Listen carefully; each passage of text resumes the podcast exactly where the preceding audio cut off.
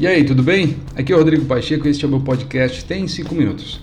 É um cafezinho básico depois do almoço para jogarmos conversa fora sobre assuntos que estão diretamente influenciando no meu contexto de carreira este ano. Assuntos como cultura organizacional, educação, gestão da mudança, clima, entre outros assuntos. Sabe quando você está andando pela empresa e alguém te para para trocar uma ideia? Então, essa é a minha intenção por aqui. Mas e aí, como é que tá a tua agenda, cara? Tem cinco minutos?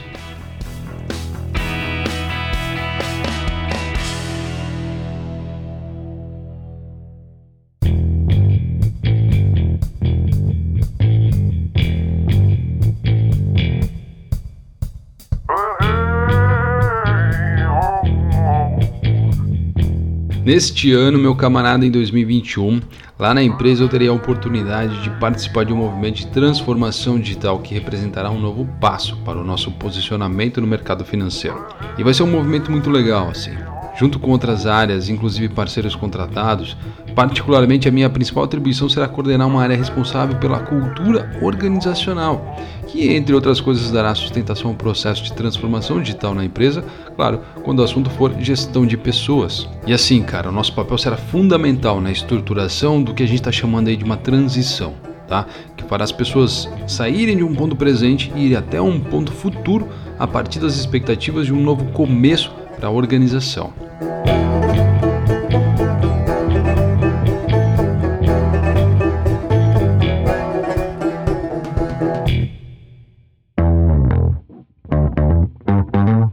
Cara, vou dizer, viu, essa transição ela será baseada numa evolução de carreira, querendo ou não, de todas as pessoas envolvidas no processo.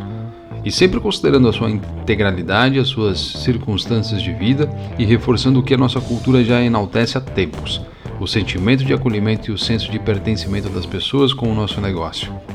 Olhando neste cenário, há vários aspectos que poderão facilitar ou até impedir que essa jornada de mudança aconteça na empresa. E é por isso que estaremos lá apostos para atuar como gestão de pessoas. Mas antes, na verdade, de eu avançar aqui, eu quero pontuar, claro, o que, que seria o conceito, né, o significado de gestão de mudança. Na verdade, esse termo surgiu da necessidade de se criar uma solução para a trajetória de implementação, principalmente de tecnologias nas empresas. A ideia era que se pudesse facilitar o processo de entendimento da mudança e a adaptação das pessoas envolvidas naquela iniciativa.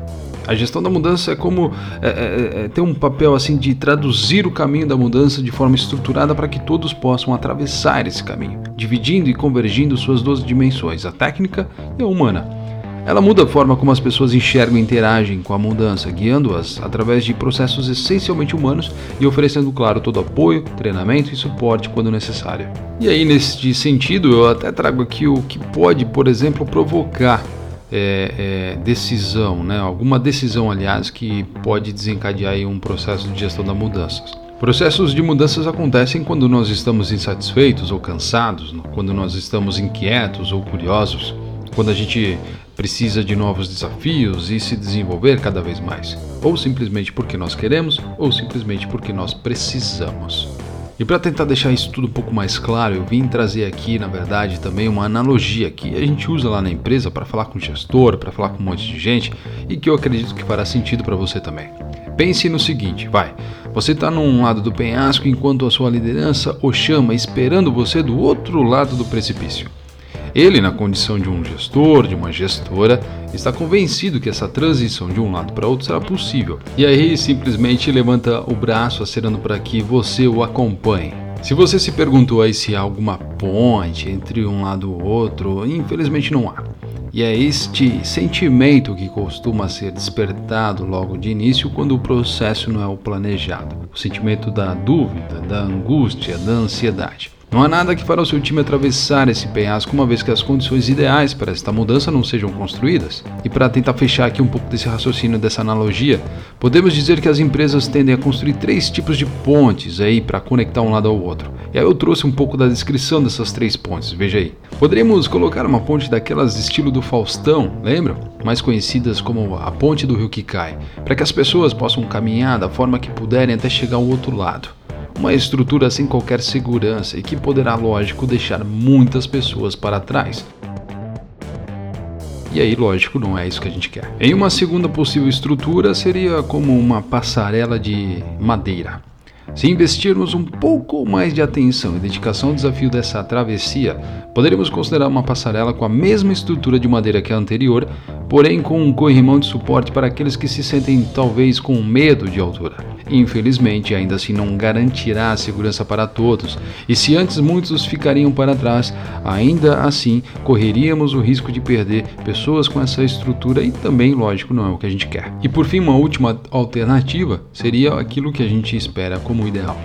A partir de uma estrutura segura e ordenada, essa ponte não seria construída apenas para a pessoa ir de um lado para o outro, mas também para ela contemplar a paisagem em seus horizontes.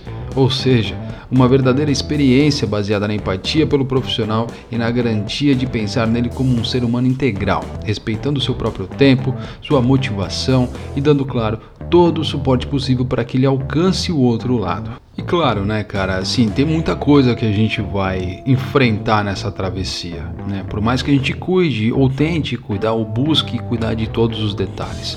Se eu pontuasse aqui, né, o que, que nos espera para este processo, eu diria que ou eu começaria dizendo que a própria palavra mudança em si já é assustadora por si só.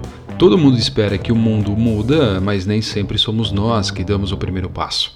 Temos uma certa resistência natural a tudo que é incerto e, lógico, a primeira reação com essa palavra mudança é jogar no outro o compromisso de fato de mudar. Para entender um pouco mais sobre essa questão, eu trago aqui um conceito chamado a curva de transição de um cara chamado William Bridges. Resumidamente, a curva aqui de transição é uma representação conceitual da jornada como um todo e como ele é capaz de reforçar, por exemplo, o papel de gestão de pessoas, justamente para amenizar os impactos dessa caminhada de mudança com cada um dos profissionais que estarão envolvidos nessa jornada. Resumidamente, eu trouxe aqui as três zonas, digamos, complementares que estão nessa curva. A primeira zona é a zona do término. É o momento do choque, das primeiras negações e o aumento do medo quanto àquilo que é incerto e desconhecido pela pessoa. Depois que ela passa por essa zona, ela entra na zona neutra. O medo leva o profissional à raiva, à confusão, gerando dúvidas e uma certa angústia, o fazendo chegar no ponto mais profundo da curva, conhecida como Vale do Luto ou Vale da Depressão. A sua entrada é formada por uma curva decrescente, facilitando, querendo ou não, que a pessoa caia neste vale com mais velocidade. Consequentemente, para sair dele, a curva que antes caía agora exige a subida, necessitando ainda mais força e dedicação para que ele siga em frente no processo. E por fim, a zona do novo começo. Com o esforço para sair deste vale da depressão, o apoio da organização é essencial, pois momentos de reflexões e aceitações serão necessários para dar condições para que este profissional se sustente nesse novo começo. Com a aceitação bem desenvolvida, as ações baseadas em confiança darão o entusiasmo que precisaremos para construir uma nova fase de vida na nossa empresa. E é para lá que a gente tem que olhar. E aí, para finalizar esse ponto da curva, o que, que a gente precisa olhar para ela, né? Não podemos ser impacientes com as pessoas ou tentar empurrá-las para o terceiro estágio é, de uma forma totalmente deliberada, de uma forma totalmente descontrolada. Ao invés disto, é, será importante considerarmos um processo que acolha essas pessoas, que os guie de uma forma positiva durante todo o processo de mudança.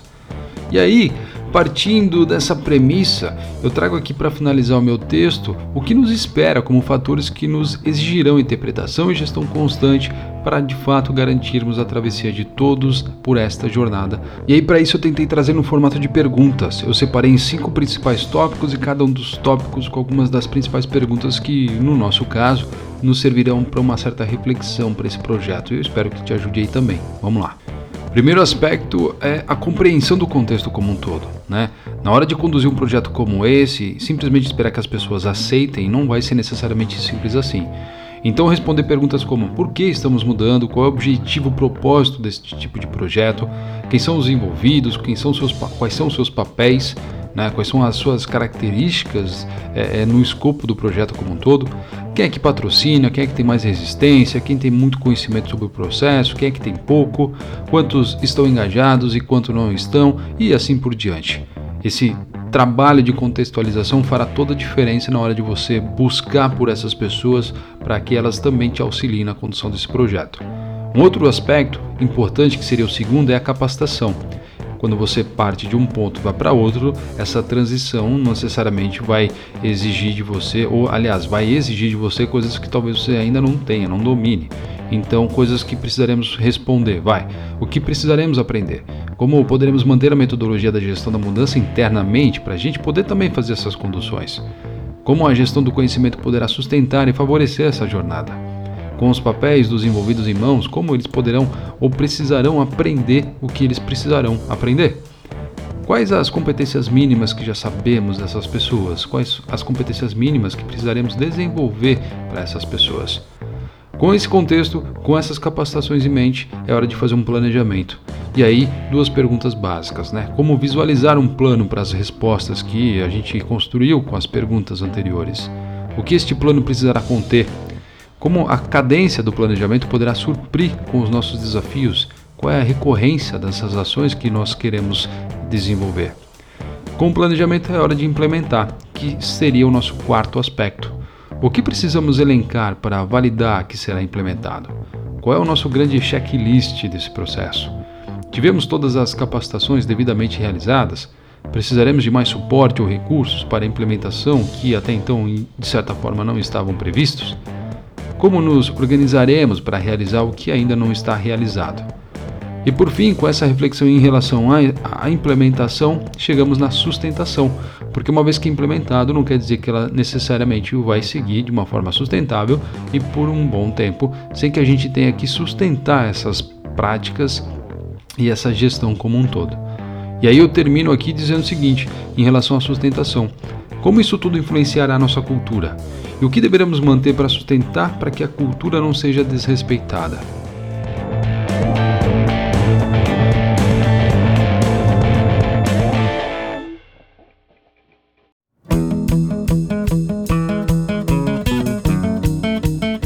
Rapaz, acho que era isso, viu? Esses cinco aspectos aí resumem muito dos desafios que a gente vai precisar daqui para frente.